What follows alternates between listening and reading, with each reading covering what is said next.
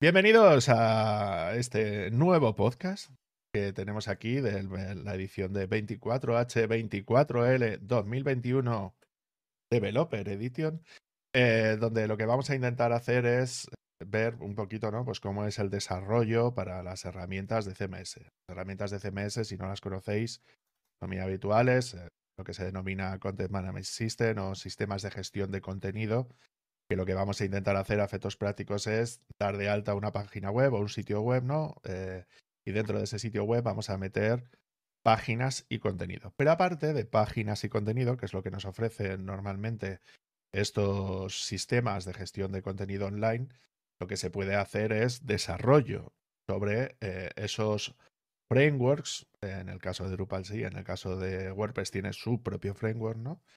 Eh, y se pueden desarrollar, pues eso, plugins en el caso de WordPress o módulos o temas, ¿no? Eh, en el caso también de Drupal, ¿no? Entonces, lo que tenemos aquí es a dos intervinientes dentro de la comunidad de WordPress por un lado y de Drupal por el otro. Entonces, vamos a darle la bienvenida a Javier Archeni. Javier Archeni, ¿cómo estás? Hola, ¿qué tal? Encantado de estar aquí, David. Bueno, Javi, tú aquí vienes como experto en temas de WordPress y pues eso, nos vas a intentar comentar un poquito, pues eso, cuáles son las herramientas que tú utilizas para hacer lo, que es el desarrollo en sí, ¿no, Javi? Así es, yo vengo como gurú de WordPress, como, como sabio, como Buda, yo soy el Buda de WordPress. Para ti soy el Buda de WordPress, hoy por lo menos. Bueno, pues ya sabéis que a Javier lo podéis encontrar en un podcast que me suena así de lejos, que se llama República Web y en su página web de javierarcheni.com, ¿no? Y luego, para la parte correspondiente de Drupal, pues hemos traído a una persona que, bajo mi humilde opinión, es uno de los mayores expertos en España de temas de Drupal, que es nuestro compañero Borja Vicente. Borja, ¿cómo estás? Hola, muy buenas tardes. cuando se invita esto. bueno, eh, Borja, como bueno, es especialista, lo hemos entrevistado muchas veces en, República Web, dos si no recuerdo mal. Y pues eso, es desarrollador eh, Drupal, ¿no? Está especializado y luego tiene, bueno, pues una página web que se llama escueladrupal.com y tiene unos cursos de Udemy que yo los he visto están muy bien. Y pues eso, lo que nos vas a contar un poquito, ¿no, Borja? Es un poquito que, pues de qué va lo que es el desarrollo de, de, los módulos de Drupal y temas de Drupal, ¿no? Sí, y también un poquito el hecho de, de bueno, de cómo, para mí al menos, de por qué Drupal está por encima de WordPress. Ahí tirando, tirando de rivalidad y todo el rollo, ¿eh? Las cifras lo que dicen es que WordPress se utiliza un huevo más que, que, Drupal, ¿no? Eso vale. bastante más. Bueno, pues lo que vamos a intentar ver un poquito es, bueno, eh, como ya sabéis, bueno, lo que vamos a intentar es dar una explicación muy somera de lo que es WordPress y de lo que es Drupal. Entonces, Javi, si tuvieras que definir WordPress, ¿cómo, cómo lo definirías? De una manera rápida. Te recuerdo que tenemos solo una hora, una mm, solo rápida. Pues efectivamente WordPress es un gestor de contenido que te ayuda a desarrollar sitios web eh, multipropósito, básicamente. Vale, perfecto. Y Borja, ¿cómo definirías tú a, a, Drupal? Pues es una herramienta que te permite gestionar contenido no solamente para hacer webs, sino también para crear intranets o incluso para servir contenido a aplicaciones móviles. Y es mm, extremadamente flexible. Sí, esta es la típica cosa, ¿no? De quien prefiere WordPress y quien prefiere Drupal, ¿no? Cosas que tiene uno y, que tiene ocho, ¿no? Em, bueno, una de las cosas que, para darle el enfoque, ¿no? Más de cara a lo que es desarrollo, eh, sí, me gustaría ver, pues eso, cómo ha cambiado un poquito, eh, porque claro, de cómo se desarrollaba antes a cómo se desarrolla un poco más ahora, cuáles son las cosas principales, ¿no? Que podríais destacar que han avanzado en, cada una de las herramientas particulares, ¿no? Es decir, qué ha cambiado más eh, en la parte de desarrollo, lo que es el framework que se utiliza y las cosas que se tienen disponibles dentro de, cada uno de estos dos. Yo los considero ya frameworks de desarrollo de contenidos online, ¿no? Eh, pues eso, Javi, ¿podrías comentarnos cuáles son las principales mejoras que consideras que se ha ido incorporando en el mundo WordPress a la hora de poder empezar a hacer los desarrollos y los despliegues de páginas? Vale, pues WordPress eh, creo que es un gran conocido de la mayoría de la gente que nos escuche, por lo menos los que están aquí en España. Y, WordPress donde sí que ha crecido mucho el desarrollo es en la parte del escritorio, la parte que se enfoca mucho al, usuario final. Ellos han, iniciaron hace unos años el proyecto Gutenberg, que es el proyecto este de poder editar el contenido eh, por parte del usuario o el propio implementador del contenido de la página web. Y eso es donde ellos han apostado mucho eh, en los últimos años. Sí que es verdad que lo, como desarrolladores, yo comentaba al principio que es una herramienta que es multipropósito, es verdad, lo comentaba también Borja con respecto a Drupal, es, también es, WordPress también es muy flexible, también permite eh, eh, introducir campos personalizados, entradas personalizadas, una serie de historias que te permiten estirar mucho a la hora de desarrollar una solución web estirar mucho lo que es la, eh, la, taxonomía o la clasificación del contenido, que es lo que uno cuando está haciendo un sitio web eh, quiere eh, tener esa flexibilidad, quiere adaptar el contenido o por lo menos el propósito del sitio web lo quiere adaptar a, a, la solución que propone. Pero sobre todo, respondiendo a tu pregunta, WordPress ha, ha apostado mucho por, por el full editing, por, porque el, contenido sea fácil de, gestionar en la parte del usuario, en el tema del escritorio, y que como siempre desde que nació WordPress, eliminar la necesidad de un desarrollador web. Eliminar ese hombre webmaster que, o mujer webmaster que siempre tiene que tener intervención en la página web para que funcione. Y, WordPress desde el principio, con su instalación de cinco minutos, con sus herramientas lo que ha intentado siempre es eliminar a ese webmaster y por tanto su apuesta de utilizar el full site editing en la parte de, del Gutenberg, ya es el roadmap que ellos tienen para poder incluso desde el propio, como pasa con otras aplicaciones, que desde la propia script mm, frontal tú puedas modificar cosas. Eh, esa es la apuesta que tiene WordPress en, o por lo menos ha sido su, su caballo de batalla en los últimos años.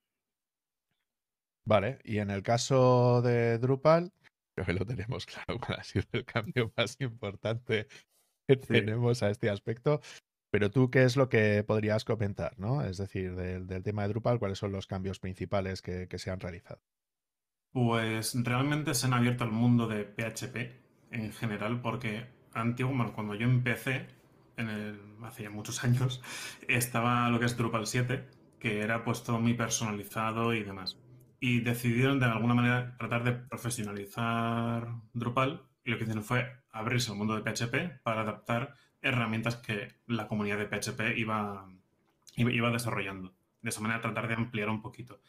¿Qué pasó? Que al hacer esto, pues por ejemplo WordPress eh, es bastante sencillo de utilizar y se orienta, como ha dicho Javier, a que no necesitas un desarrollador. Pues al abrirse de esta manera al mundo PHP, Drupal ha conseguido básicamente que sí o sí necesites un desarrollador, con lo cual lo han profesionalizado bastante, complicándolo. De modo que, bueno, pues ahí está un poquito la cosa de que es bastante más complejo. De hecho, como se está viendo ahora, integraron Symfony, que es, si no el mejor, uno de los mejores frameworks de PHP que existen. Y realmente esto también facilitó mucho el hecho de atraer desarrolladores desde otros lados. Pero es que el problema está en que siempre estamos con lo mismo, son desarrolladores. Es decir, un usuario que no sepa desarrollar puede hacer una web en Drupal, pero no la va a sacar tan bien y le va a ser mucho más complicado que, utilizando WordPress. Pero a cambio, desde mi humilde opinión, las webs en Drupal eh, tienen más calidad, al menos en general cuando las hace alguien que sabe. Claro, aquí es donde tendríamos que ver el, tema de este salto, ¿no? Como comentas, de que el salto a la utilización de, de, de Symfony, ¿no? De que fue desde la versión 7 a la versión 8, ¿no? Es decir, donde hay un salto cuántico respecto a, claro, porque el tema de soporte de módulos, ¿no? Es decir, hay módulos que se han quedado en 7 y se van a quedar en 7 y no se han actualizado, ¿no? Cosa que, por ejemplo, en el caso de, de, WordPress esto no, esto no pasa tanto, ¿no? O sea, no hay tantos cambios, ¿no? Que provocan ese, ese tipo de cosas dentro del mundo de WordPress, de que te deja algo de funcionar de un día para otro, ¿no? Porque no hay un salto tan importante a la hora de lo que es hacer lo, que es el desarrollo, ¿verdad, Javi?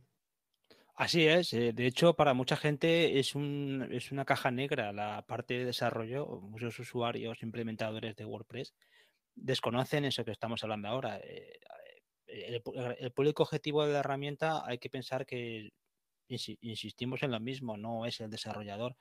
Y, y por supuesto, estamos hablando del mundo PHP. E, es verdad que WordPress en los últimos tiempos ha hecho un esfuerzo en, en que se vayan eh, actualizando la, eh, las versiones de PHP y eso es una cosa que desde el propio escritorio se, se recomienda. Ellos hace poco sacaron, bueno, hace ya unos tiempos, sacaron eh, lo que se llama un widget que era la salud, del sitio, en la que te advertía de situaciones en las que tu instalación corría riesgo. Y una de las cosas que informaban a la primera es, oye, tu versión de PHP eh, está desactualizada.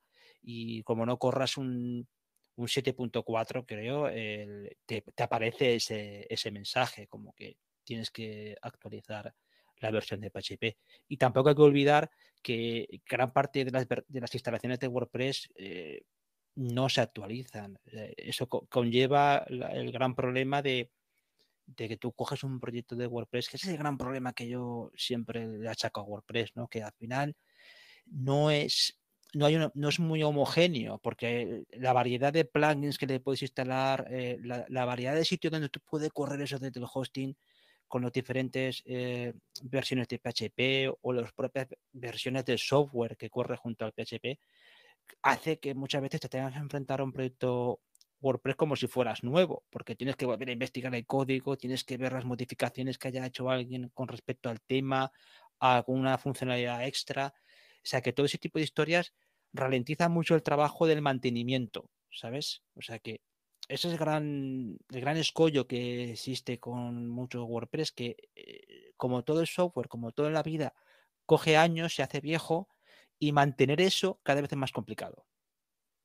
Sí, yo ahí lo que diría es que, claro, uno de los cambios más importantes, como has comentado antes, Javi, es el tema de la utilización de, de Gutenberg, ¿no? Mm. Yo creo que es lo que ha modificado todo, todo esto mucho, ¿no? Porque había mucho plugin eh, que te permitía poder crear lo que sería la parte visual de lo que es de lo que es el contenido, ¿no? Entonces mm. había mucho plugin que te permitía hacer ese tipo de cosas, pues, el rollo Divi, ¿no? Y todos estos, ¿no? Que, se encargaban de, de, hacer todo eso y eso ha cambiado bastante, ¿no, Javi?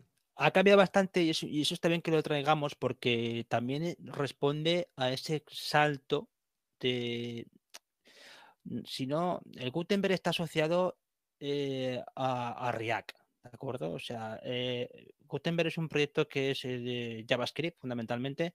Entonces, ese gran salto también se produjo mucho desde el. Empezó en el .com, porque no hay que olvidar luego la genialidad esa de eh, que hablamos de .com, de .org, es una cosa un poco rara. Eh, Drupal, lo sabéis muy bien, eh, tiene detrás a, un conglomerado empresarial que se llama Aqua, ¿no? es el que más o menos lleva los diseños de, Drupal, pero en el mundo de WordPress hablamos de .com, que es un, un software gestionado por la propia empresa Automatic, que es la que mm, va introduciendo cosas ahí, va introduciendo cambios y eso es lo que eh, forma un, núcleo un poco más cerrado en la parte de que está controlada por la empresa. Y ellos ahí ya empezaron con el tema a introducir mucho JavaScript. Y, también para responder a la primera pregunta, sí, o sea, JavaScript también, como en muchas cosas de la web, se ha introducido mucho también en WordPress. Por tanto, esa recomendación que hizo el, el gran el gran líder de WordPress, que es Matt Mullenbeck, dijo esa recomendación hace unos años que aprende JavaScript y apréndelo bien, porque por aquí van los tiros también de WordPress. Eso también me gustaría destacarlo, que si tú quieres ahora hacer desarrollos de WordPress, tienes que saber React, o por lo menos tienes que saber eh, JavaScript. Eso es importante también introducirlo. Vale, y ahora nos meteríamos un, un, poquito más en el tema del desarrollo de los temas, ¿no? Es decir, la, la parte importante, ¿no? Es decir, eh, de la parte visual de lo que nosotros estamos gestionando, también ha cambiado mucho a lo largo de los años, ¿no? De ser un tema prácticamente plano, sin JavaScript y sin nada, ¿no? Eh, y no tener prácticamente eh, framework visuales, ¿no? Eh, en el caso tuyo, Borja, ¿cuál, ¿cuál consideras que ha sido uno de los avances más importantes en el tema de plantillas y temas para el apartado dentro, dentro de Drupal? ¿no? O sea, ¿qué consideras que es lo que más se ha avanzado en ese aspecto? Pues básicamente el salto tremendo que dieron del 7 al 8, que fue cuando hicieron ese cambio drástico, que fue adoptar Twig, que es un motor de procesado de texto. De Sí, sí, sí, plan plantillas al fin y al cabo, sí. Que fue desarrollado por Symfony, ¿vale? El framework del que también hemos comentado antes, que al fin y al cabo son los cimientos de Drupal. Y además Symfony lo copió de Django, que es otro framework que, está en, que es de Python. Y de lo que me he dado cuenta es que se parece tanto y, las, bueno, es que son prácticamente iguales. Y los nombres de las funciones también son casi los mismos, que tú te puedes copiar el código de Drupal, lo metes en Symfony, cambiando nombres de variables y te funciona. Lo metes en Django y te funciona. O sea, al fin y al cabo, al haber cogido un motor de otro que otro copió de otro sitio, incluso puedes compartir las plantillas entre proyectos, entre Drupal, Symfony o incluso Django, cambiando dos o tres cositas. Con lo cual, también estás aprendiendo algo que te puede servir incluso para otros frameworks en otro lenguaje. Lo cual a mí me parece algo bastante bueno y me parece un salto muy grande el poder adaptar y aprender algo que te va a poder servir en otros entornos, que no sean solamente Drupal. Mm. Sí, y en, tu caso, Javi, ¿qué crees que ha cambiado sobre todo del desarrollo de temas, de la parte visual del tema de WordPress?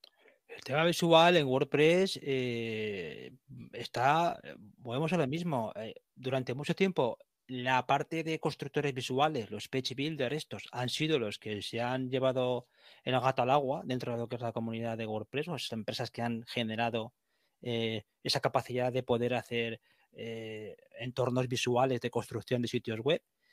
Pero es una cosa que yo también asisto cada vez más. yo creo que los desarrolladores un poquito ambiciosos, o por lo menos los, eh, los gente de frontend, ya eh, mira con bastante interés cada vez más el tema de los headless. Y, el tema de WordPress eh, no es ajeno a eso. Aquí tenemos en España un gente como la de Frontity que ha hecho esa solución que permite, utilizando React, eh, Frontend no deja de ser un framework que está montado encima de React y que permite hacer soluciones headless sobre WordPress. Y yo creo que eso es, lo he comentado alguna vez también en el podcast, eh, para mí creo que es la, la gran esperanza desde el punto de vista de seguir haciendo cosas con WordPress teniendo un entorno moderno para hacer frontend.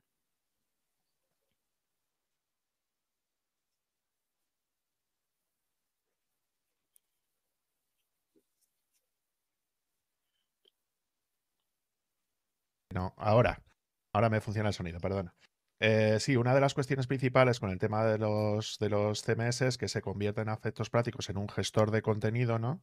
Entonces, ese gestor de contenido lo que hace es almacenar lo que sería la parte backend, ¿no? Donde está enganchado contra la base de datos y todo lo demás. Entonces, lo que necesitamos es del otro lado, es decir, un frontend que sea capaz de poder acceder a ese backend, ¿no? Para poder gestionar ese tipo de cosas. Entonces, cuando tú utilizas un CMS de esta manera, es decir, utilizando lo que sería un gel de CMS, porque haces un CMS sin la parte de la cabeza, sin la parte de la representación visual, y lo utilizas única exclusivamente como si fuera un determinado backend. Entonces, esto es lo que se denomina gel CFS, que es lo que es lo que está diciendo Javi que, se utiliza para ese tipo de cosas. Claro, claro, y aparte de y la parte de CMS, que sigue siendo igual de importante porque porque, a ver, eh, uno de los retos que también existen con, yo hablaba antes de Gutenberg, pero uno, de los retos que hay ahora con Gutenberg es que eh, sí, yo puedo crear unos contenidos en, un escritorio, en un, dashboard de WordPress, pero eh, toda la representación que va asociada a cómo genero yo ese contenido, tiene que viajar a la parte del front. ¿Cómo lo representas tú eso en, un JSON? ¿cómo eh, eh, el JSON que tú generas desde la API, en este caso también hay soluciones con GraphQL, pero bueno, vamos a decir el típico JSON que generas con un REST API. Eh, hay muchas cosas que se pierden en el camino, es muy difícil representar eso. O sea que cuando hablamos también del CMS la solución de WordPress también hay que orientarla mucho a las soluciones que también alimentan otros, eh, eh, otros servicios. En este caso, sí, tenemos la típica solución de tengo el monolito de, por la parte eh, de, tengo una web y tengo la parte de gestor de contenido, luego tengo la representación de eso en la página web, y también puede ser un, oye, pues alimento una pequeña aplicación móvil, por ejemplo, ¿no? O sea, también puedo hacer eso. O sea que, pero esa es la. Ahora mismo yo, bajo mi punto de vista, mi opinión es que hay una gran atención sobre el mundo Gutenberg y está justificada por lo que es el producto en sí de WordPress y, que nadie se engañe, WordPress está muy bien eh, posicionada para lo que está posicionado, pero la gente que eh, se siente a gusto con WordPress o tiene proyectos que quiere mantener todavía en WordPress porque los clientes no se van a bajar de WordPress, yo creo que la parte esa de, de la, eh, de REST API, cómo desacoplas eso, es la que tiene futuro, bajo mi punto de vista. ¿eh? Sí, y en tu caso, Borja, porque esto se supone que también ha funcionado bastante bien en el mundo Drupal, ¿no? ¿Cómo has visto tú esa adaptación a, pues eso, a convertir a lo que es Drupal en sí en un GLCMS? ¿Cuáles son más o menos las cosas que se suelen utilizar para esto? Pues mira, en este sentido, de lo que estaba comentando Javier, a mí el tema del headless me parece que es maravilloso cuando tú quieres conectar una aplicación de Android una aplicación de iOS algo así. Ahora, en cambio, para páginas web me parece un jaleo gigantesco porque necesitas un desarrollador de backend que te cree los endpoints si el CMS no es capaz de proporcionar, con CMS me refiero a WordPress, Drupal o lo que queráis, no sea capaz de darte esa información, es decir, ya necesitas un desarrollador de, de backend y luego aparte necesitas un desarrollador de frontend que no solamente sepa JavaScript para desarrollarte algo con jQuery o cositas de este estilo, sino que te sepa trabajar con NPM para gestionar todos los paquetes, que te sepa trabajar con React alguno de estos, o sea, ya tienes que pagar a dos desarrolladores cualificados. Y en el caso de Drupal, pues bueno, Drupal que está más orientado a webs más grandes y empresas grandes, se lo podrán permitir, pero en el WordPress, desde mi punto de vista, por lo que yo veo, como está más orientado a pequeños negocios y desde ese punto de vista. No sé hasta qué punto puede llegar a merecer la pena el hecho del headless para los CMS. Y eso que mi especialidad dentro de Drupal es el headless, pero bueno. pero, y eso que aquí estoy comentando un poquito en contra de él. Pero bueno. Mm. ¿qué, piensas tú de esto? Perdona. No, no, es que el caso de uso e, es, verdad que, es lo que comenta eh, Borja. El caso de uso es para proyectos un poquito más grandes. Y, es verdad que WordPress se ha situado en una capa de, uso en la que yo insisto en lo mismo. no hay que pedir perdón por eso. Mira, está esto para, lo que está. Eh, es cierto que hay otras, hoy en día, el mundo CMS, nosotros ahora mismo estamos aquí hablando de WordPress y de Drupal, que son dos soluciones open source súper utilizadas, súper maduras, pero oye, el mundo CMS es enorme, es gigantesco. O sea, eh, empezamos a mirar CMS eh, incluso de open source, y es que la, lista es muy larga. Y ahora mismo también es verdad que están surgiendo soluciones eh, mm, por lo que comentaba Borja, es verdad, o sea, muchas veces el, WordPress a mí, a veces se me queda hasta, hasta grande, fíjate lo que te voy a decir, porque dices, ostras, yo para hacer una sencilla página web, yo hace mucho tiempo que dejé de utilizar WordPress porque me suponía muchas molestias, eh, prefiero lo estático, pero dentro del mundo de ese estático, también es verdad que todas estas empresas que están surgiendo ahora alrededor también de esta filosofía de Jamstack, de esta arquitectura Jamstack, están generando un montón de servicios de, la parte de backend que te solucionan mucho la parte también de, del CMS como tal. Es que muchas veces se me queda hasta grande el CMS. Yo he visto soluciones bastante eh, sencillas para... Eh, mira, la propia página de 24H24L es un, está hecha con un generador estático y la poca información que tiene es un sencillo JSON. Entonces, eh, a veces pensemos que, un CMS, eh, aunque sea sencilla la aplicación de WordPress, es que se nos queda grande también, porque va a estar ahí muerta de risa. También pensemos que los CMS están orientados fundamentalmente al usuario final, a la gente de marketing, a la gente de contenido, no tanto al desarrollador que lo tiene como una especie de esto ya está hecho, yo te lo pongo ahí, usted lo gestiona. Pero donde yo veo más acción, por lo menos en el, bueno, yo y cualquiera, ¿no? Es la parte de backend y por supuesto la parte de frontend. Pero la parte de CMS sí que es verdad que como está orientada a un usuario que es el que tiene que gestionar el sitio web, herramientas como, como Gutenberg pues son maravillosas porque le solucionan mucho la historia. Sí, yo, para, abundar sobre todo esto, a ver, lo, que necesitamos al fin y al cabo no es nada más que balancear entre funcionalidades requeridas por el proyecto mm. y, el, software que tú tienes que utilizar, que te cumpla mm. o no te cumpla con esos requisitos, ¿no? Es decir, cuando haces un estudio para saber qué plataforma o qué CMS es el que quieres usar, lo que quieres ver, oye, qué funcionalidades necesito, y haces un balance, entonces dices, oye, mira, pues las funcionalidades que me ofrece WordPress respecto a lo que yo necesito del otro lado, pues qué trabajo me implicaría, ¿no? A la hora de hacer ese tipo de cosas. Y así es como se toma una decisión objetiva, ¿no? Claro. A la hora de poder hacer ese tipo de temas, ¿no? Entonces, es lo que dices tú. Si tú lo que quieres es una página web que visualice información y para de contar, pues un, un, un, generador de sitios, pues yo que sé, Jekyll, Lugo o alguno de estos, se podría utilizar perfectamente. Si lo que necesitas es facilitarle la vida al usuario a la hora de introducir esos contenidos, ya es cuando te buscas un CMS, ¿no? Exacto. Y luego ya, pues dependerá de las funcionalidades que se tienen que incorporar, ¿vale? Sí. Entonces, bueno, Lo que pasa es que tú fíjate ahí, para terminar con el asunto, para terminar con el asunto, eso sí es verdad. O sea, el, eh, tienes que valorar eh, cómo es el proyecto y, el alcance del proyecto, pero es que a veces el usuario lo único que necesita es un sencillo formulario con cuatro campos. O sea, muchas veces aquí la gente se hace pajas mentales con respecto a lo que va a hacer el usuario. Y os lo digo porque yo, y tú lo sabes, David, eh, me muevo, yo nado en proyectos pequeños. Mis clientes son eh, pequeños pececitos que van por ahí por el océano. Entonces yo nado en, esos, esas aguas. Pero mis, mis, clientes, mis proyectos no necesitan eh, desplegar grandes campos y desplegar grandes historias. Por tanto, mi experiencia personal es que muchas veces ese CMS, cuanto más sencillo, mejor. Incluso Fijaros lo que os digo, que sea Google Drive. Es que me da igual, que sea algo muy sencillo porque es mi caso de uso. Yo me muevo en esas aguas. El que se mueva con un, submarino ya tendrá otro problema.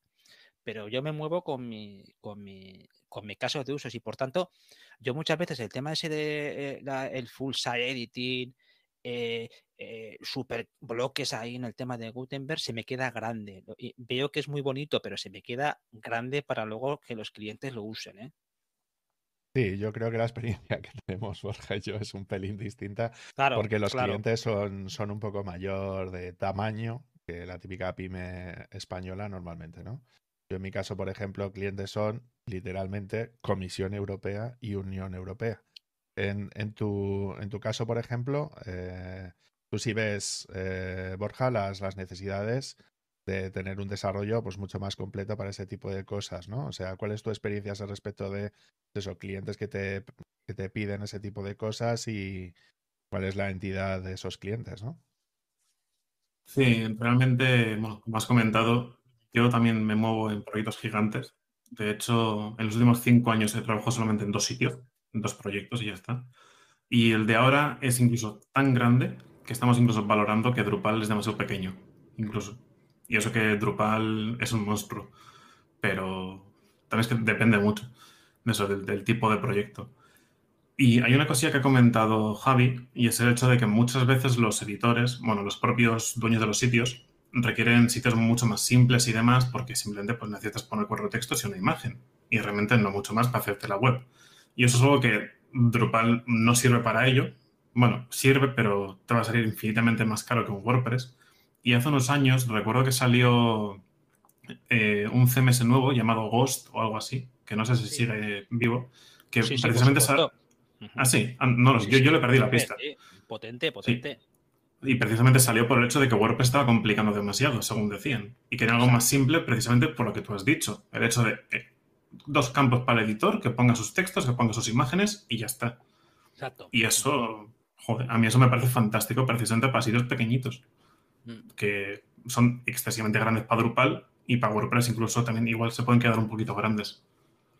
Sí, incluso fijaros, de verdad que te corté David, pero incluso, incluso muchas veces eh, pensemos un proyecto pequeño proyecto o mediano proyecto de, para, para, gestionar los productos de un e-commerce. Pasa un poco lo mismo, ¿no? Es decir, ostras, es que aquí el tío de marketing o el tío de contenidos lo que quiere es una interfaz sencilla en la que puedes subir las fotografías, poner unos textos, precios, colores, variaciones y, y, por hablar también de, de, WordPress en el mundo de WooCommerce, yo creo que WooCommerce hace flaco favor a eso. Es decir, eh, eh, vemos que WooCommerce está muy condicionado. Bueno, WooCommerce, todo el mundo que nos escucha seguro que lo sabe. WooCommerce es un, es un plugin de e-commerce para WordPress, el plugin más exitoso en el mundo de e-commerce para WordPress.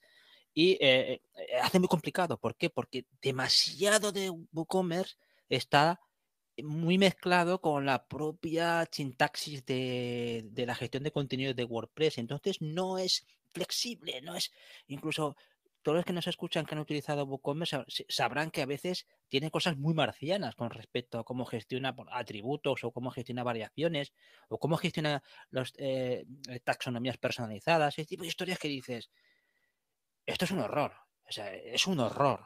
Y entonces, eh, muchas veces para algo eh, como...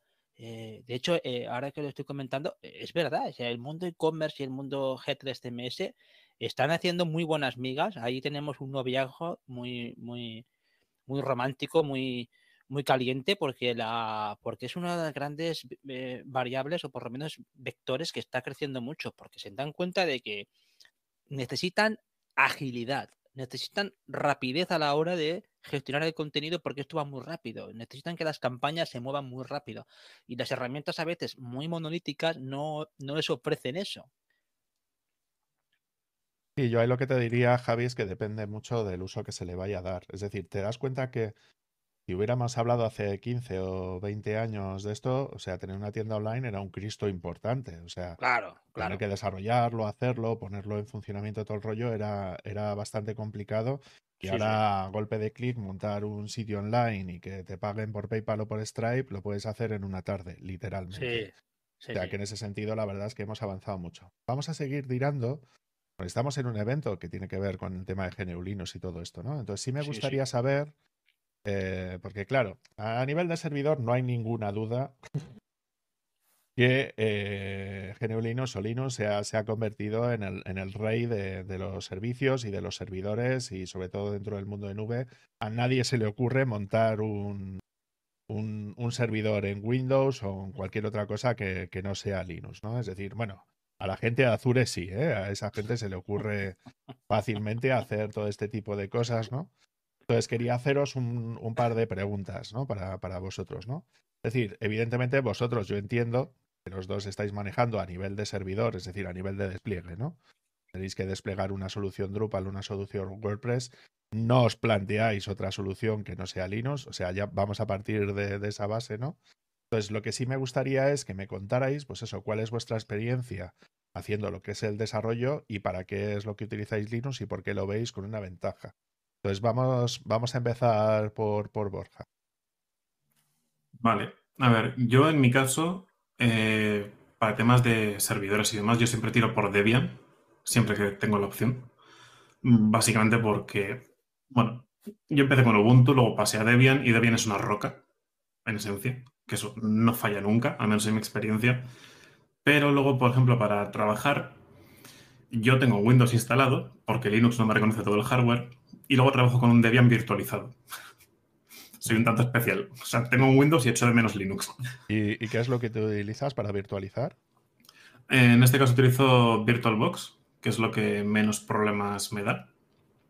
Pero bueno. Y, y nada, yo trabajo eso. Yo trabajo con un Debian, y básicamente es por comodidad, porque en Windows no me siento o no me termino de sentir del todo cómodo. Y también hacer funcionar muchas cosas de temas de desarrollo en Linux es mucho más sencillo. Para trabajar con Composer, por ejemplo, en Windows es un jaleo tremendo. Y el, y el Linux es ¿eh? descargarlo. Sí, el Linux es descargarlo, lo metes dentro de user local bin y eres feliz para siempre. O sea. Vale, y, eh, y en tu caso, Javi, eh, ¿Tú cómo lo sueles hacer habitualmente?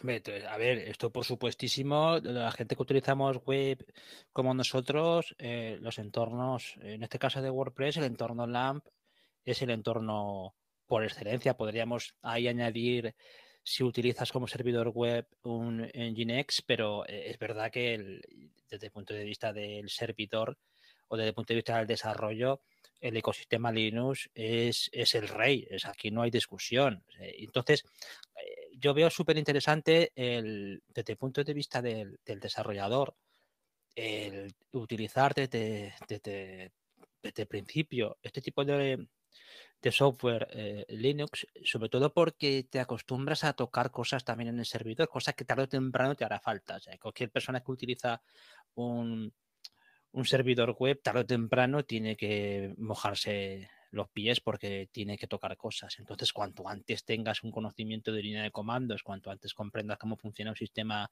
un sistema Linux, permisos, eso te va a solucionar mucho la vida o por lo menos vas a ser mejor profesional. Eso es indudable.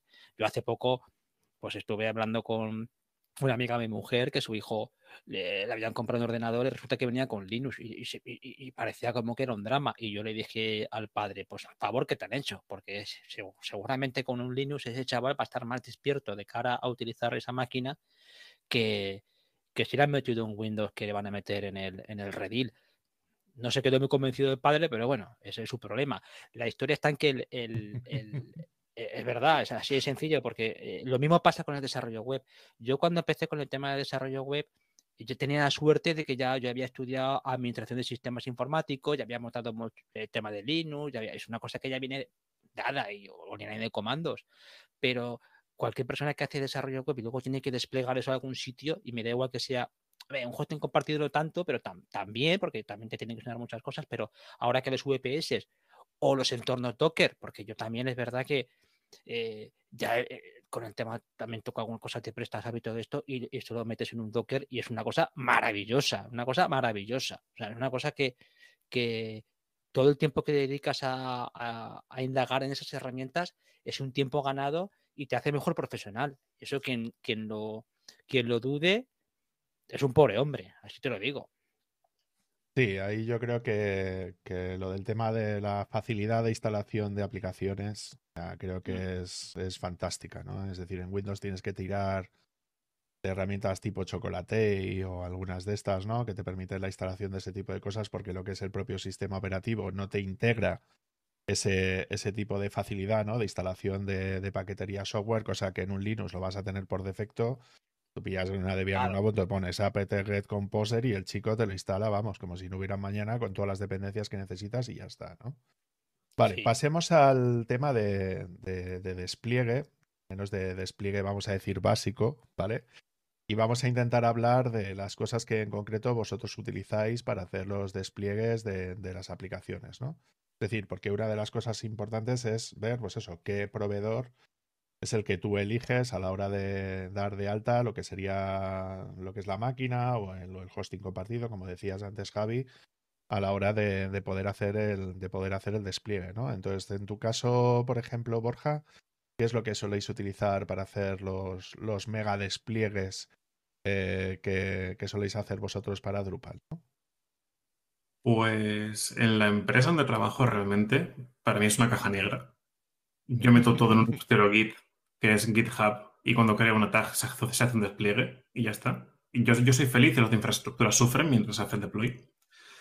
Y en mi caso personal, en, bueno, en mi pequeña web que tengo yo, yo tengo un panel Plesk que realmente simplemente lo tengo conectado con Bitbucket y los despliegues se hacen totalmente automáticos. Porque cuando, cuando el Plesk detecta que hay, un, que hay un push en el servidor, descarga automáticamente todo el código y él solito hace todo. Así que en este caso es bastante sencillo. Como ha comentado Javi, Docker está muy bien, Docker es una maravilla. Y yo en mi caso personal no lo utilizo, pero en el trabajo sí. Y facilita muchísimo la vida. Sí, para resumir, Ples no es nada más que una herramienta que se instala en una VPS, es decir, una máquina privada virtual, ¿no? En cualquiera de los proveedores que hay de nube, pues yo que sé, puede ser AWS, Google Cloud, Linode, eh, DigitalOcean o lo que sea, ¿no? Que lo que te permite sería la gestión típica que te ofrece en un hosting, ¿no? Entonces ahí es donde vas dando de alta, pues eso, todos los DNS, los alojamientos, todo eso, y a partir de ahí, pues él ya te da de alta los servicios, ¿no? Pues lo típico, el, el Apache, la base de datos, el FTP, SSH y todo el rollo, y luego te permite acceder a partir de ese punto, ¿no? Javi, tú en tu caso, ¿qué es lo que normalmente sueles utilizar para hacer los, los despliegues? A ver, en el tema de despliegues, pues todos estaremos de acuerdo que WordPress no es tampoco una herramienta pensada para eso. O sea que de entrada, eh, yo cuando tengo que subir las, los proyectos, si es por mí, yo siempre tiro de VPS y si puede ser uno que controle yo, maravilloso. Si tengo que ir a hosting compartido, pues intento que el hosting compartido juegue limpio.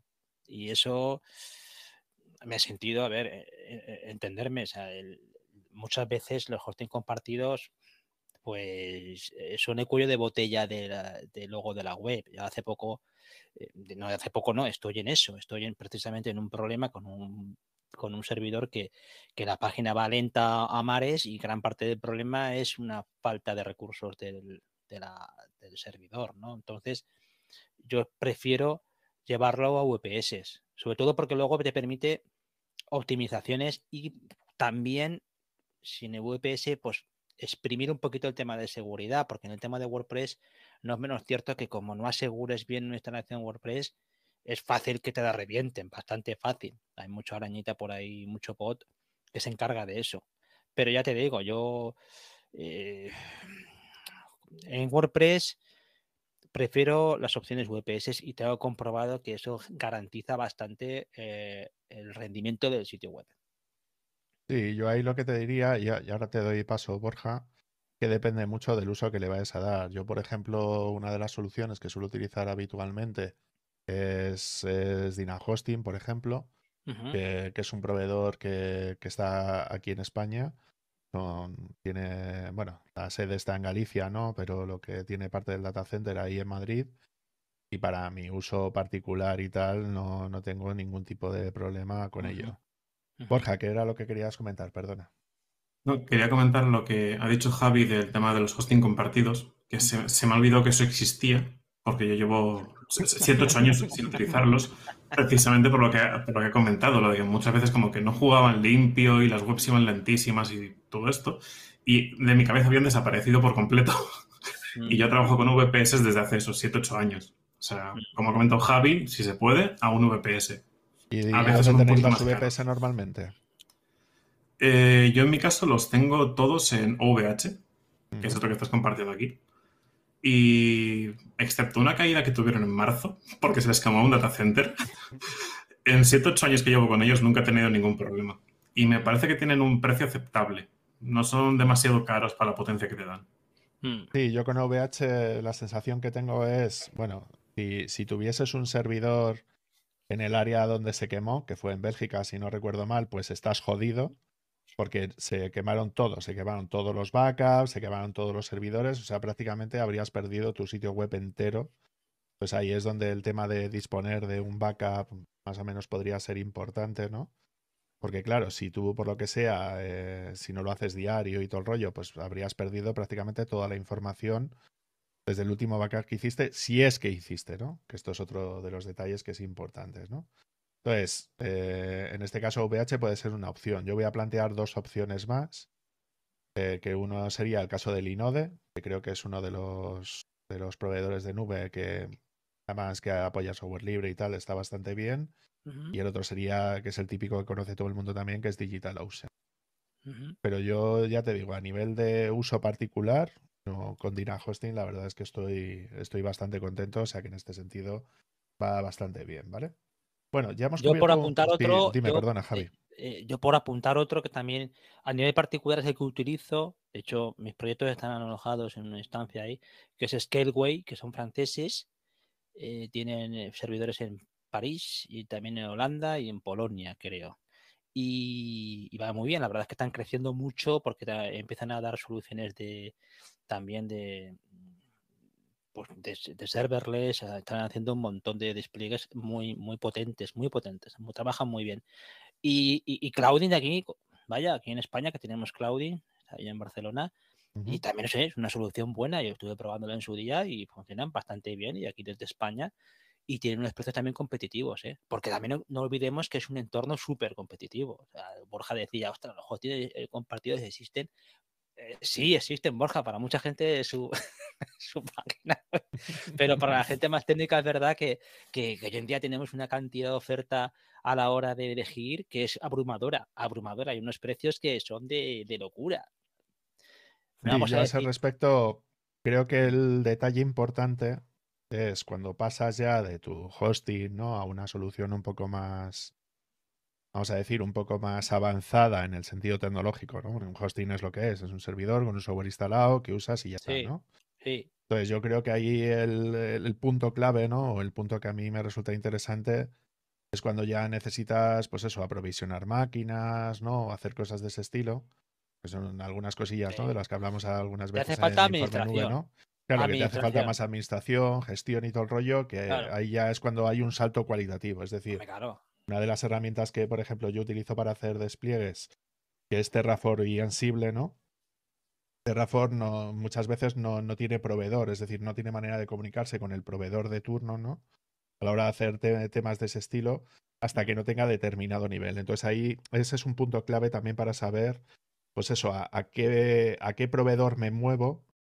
Eh, ese puede ser un punto que es muy importante. Es decir, Terraform tiene un proveedor para poder aprovisionar máquinas en ese proveedor concreto, sí o no. ¿no? Eso sería como una parte que, Mm. es, que, es, que es muy importante, ¿no? Mm. Y luego ya estaría, bueno, pues la parte del gestor de DNS, ¿no? Que muchas veces lo que son los propios hosting también te permiten hacer ese tipo de cosas, también te permiten gestionar el DNS y tal. Pero otro de los puntos clave es eso, es decir, yo podría gestionar el DNS también con, con Terraform como un recurso más. Eso también sería una buena pregunta para poder resolver, ¿no? Porque hay veces que puedes automatizar el proceso completo de despliegue en, ese proveedor concreto, simplemente cambiándole pues lo que son las cadenas típicas de cuál es el dominio principal y para de contar, ¿no? A la hora de hacer temas de ese estilo, ¿no? Entonces, eh, nos quedan 15 minutos. A ver si vamos a, a ver si podemos ser ágiles y ver un poquito de resolver ese tipo de cosas también, ¿no? Entonces, eh, una de las preguntas que os quería hacer es cuáles son las herramientas de desarrollo que utilizáis vosotros, ¿vale? Entonces vamos a empezar, si te parece, por, por, por Borja. Borja, ¿tú qué herramientas de desarrollo son las que sueles utilizar habitualmente? Pues yo, cuando se trata de desarrollo de 100% en PHP o 100% web, por lo general o principalmente tiro por PHP Storm, que es un IDE que por desgracia es de pago, pero es muy bueno para trabajar lo que es con... no, Tiene una maravillosa integración con Drupal, con Symfony también tiene muy buena integración y tengo entendido que con WordPress también. Ah, no lo sé, nunca lo he probado. Sí, sí, la tiene, ¿Y, claro. y tú, Javi, con qué sueles, con qué sueles editar? Editar, yo utilizo Visual Studio Code y Sublime. ¿Y por Esos qué son- utilizas esos, esos editores?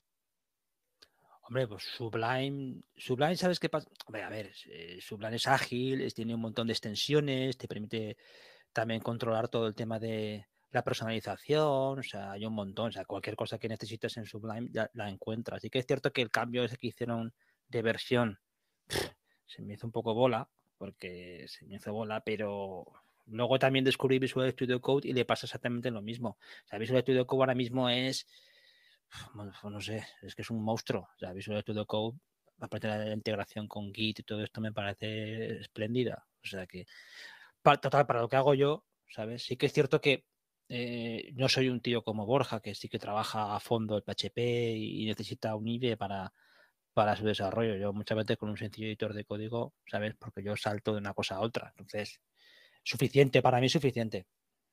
Sí, yo lo que os diría es que aquí una de las partes importantes es que hay mucha gente que no lo conoce y es que Visual Studio Code tiene una versión libre de Microsoft, que eso para mí, por ejemplo, es un plus, eh, que se denomina Visual Studio Codium, ¿vale? O VS Codium, que son prácticamente, pues eso, eh, sería el código libre, ¿no? De, de los binarios de Visual Studio Code, ¿no? Entonces tienes más o menos el mismo nivel de integración que, que tuvieses con, con Visual Studio Code, pero utilizando ese, ese tipo de cosas pues un poquito mejor, ¿no? O a nivel un poco más ético. Yo a Microsoft le tengo mucha tirria. Sí, perdona, Borja, ¿qué, qué querías comentar? Que se nos ha olvidado una cosita, y es que yo he comentado que PHP Storm es de pago y Visual Studio Code es gratuito. Y el Sublime Text también es gratuito. De modo Bueno, que tiene una, esa capa de gratuito, pero luego te salta el mensajito de son 50 euros, pero te salta el mensajito si no pagas cada X guardados, salta el mensaje. O sea, eh, es, es como el WinRAR, que te dice, por favor, Sí. paga la licencia, pero Exacto. Sí, que nadie conoce a nadie que, que haya Sí. pagado el WinRAR. exactamente sí. Pero eso, que, que el hecho de que sean gratuitos también puede ser un, un plus muy importante. Sobre todo el Visual Studio Code, que Sí. tiene muchos plugins y, y funciona bastante bien. Sí, yo, yo lo que quiero aportar aquí es el, eh, cuando hablamos de herramientas de desarrollo, yo desde luego, yo, siempre lo comento eh, cuando surgen estos, eh, estas cuestiones, yo utilizo para, para WordPress hace tiempo que eh, utilizo un, una serie de, un, un conjunto de herramientas un, no debería decir framework, pero casi, que se llama roots.io, que es un sistema moderno para desarrollar en, WordPress. Entonces ellos tienen una suite en la que tienen, por una parte, una, capa de tema que es el Sage, que es, eh, que es un tema moderno en el que integra un montón de herramientas de desarrollo, pues por supuesto basadas en paquetería con, gestor como, como Jar para, para el tema de gestor de paquetes de NPM, perdón, de, de no, bueno, sí, de la de NPM. Y luego también, pues Webpack, todo lo tienen súper bien integrado para hacer con herramientas modernas un desarrollo de temas con WordPress. Tienen otras herramientas como por ejemplo Bedrock, que es una especie de, integración para Composer que te permite atravesar como mm, un desarrollo más moderno en diferentes capas para poder luego llevarlo a una instancia virtual con Trellis, que sería como la máquina virtual que tú montas para todo el desarrollo a producción y que eso lo despliegue, que es un poco lo que respondía a la pregunta anterior del despliegue de WordPress. Hay herramientas como estas que sí que te generan un entorno de desarrollo moderno. Mi percepción, que yo llevo muchos años utilizándolas, es que tuvo una época de mucho eh, de mucha de mucha acción y ahora ha pegado muy, muy bajón. Ha pegado muy bajón, creo, creo, porque, y yo creo que enlaza con lo que comentaba antes Borja, Symfony ha tenido un, renacimiento, por así decirlo. Laravel es, una, es un framework de PHP que, se ha llevado a mucha gente al terreno ese. De hecho, por ejemplo, Sage utiliza las, el motor de plantillas Blade. si tú ves Sage por dentro, la última versión ya prácticamente es una especie de hijo, de hijo pequeño o hermano pequeño de, Laravel, porque todo, el, eh, todo lo que iban sacando eran cosas que surgían del mundo de Laravel. Entonces, veo poca eh, movimiento desde el punto de vista de esa... Es una pena porque a mí, yo utilizo eh, eso para hacer webs con WordPress y no utilizo otra cosa. Es decir, que bueno, sí que es verdad que utilizaba dentro de WordPress hay una, hay una cosa que se llama para hacer temas que se llama underscores, que está desarrollada por el equipo de WordPress y también está muy bien para hacer temas, cuidado, temas. Pero entornos así globales de desarrollo, yo por lo menos es el que utilizo. Si no fuera por eso, ya hace mucho tiempo que me hubiera ido de WordPress. Yo, de hecho, me mantengo en WordPress para hacer las páginas que hago en WordPress con eso. Si no, me costaría mucho mantenerme ahí. Lo digo con, sinceridad, porque, porque no me, no sé que encontrar otra cosa, necesito ese entorno más moderno y de hecho me ha servido para aprender un montón de cosas que de otras formas se me hubieran escapado. Y creo que muchos eh, desarrolladores o muchos implementadores de WordPress mm, eh, crean, eh, meten en una burbuja difícil de salir. Y ese es el gran problema que yo veo con las herramientas. Te centras demasiado en las herramientas y pierdes el foco. Eso es lo que también quería comentar. Y en tu caso, Borja, respecto a entorno de desarrollo y tal, ¿qué es lo que sueles utilizar habitualmente? Pues yo utilizo precisamente esto que es, bueno, Dev, que es lo que está viéndose ahora mismo en pantalla. Y lo utilizo porque al fin y al cabo es una especie de capa de abstracción sobre Docker. Y es que a mí no me gusta en exceso, tocar Docker directamente. Y siempre suelo tender a utilizar herramientas que crean capas de abstracción o te facilitan un poquito la vida. Ya que yo al fin y al cabo mm, soy desarrollador, yo desarrollo y no quiero dedicar tiempo o no quiero dedicar excesivo tiempo a precisamente tener que montarme mi entorno de trabajo. De modo que suelo buscar herramientas que me facilitan la vida en ese sentido. Yo quiero hacer un clic que funcione y trabajar realmente en lo mío que es desarrollo.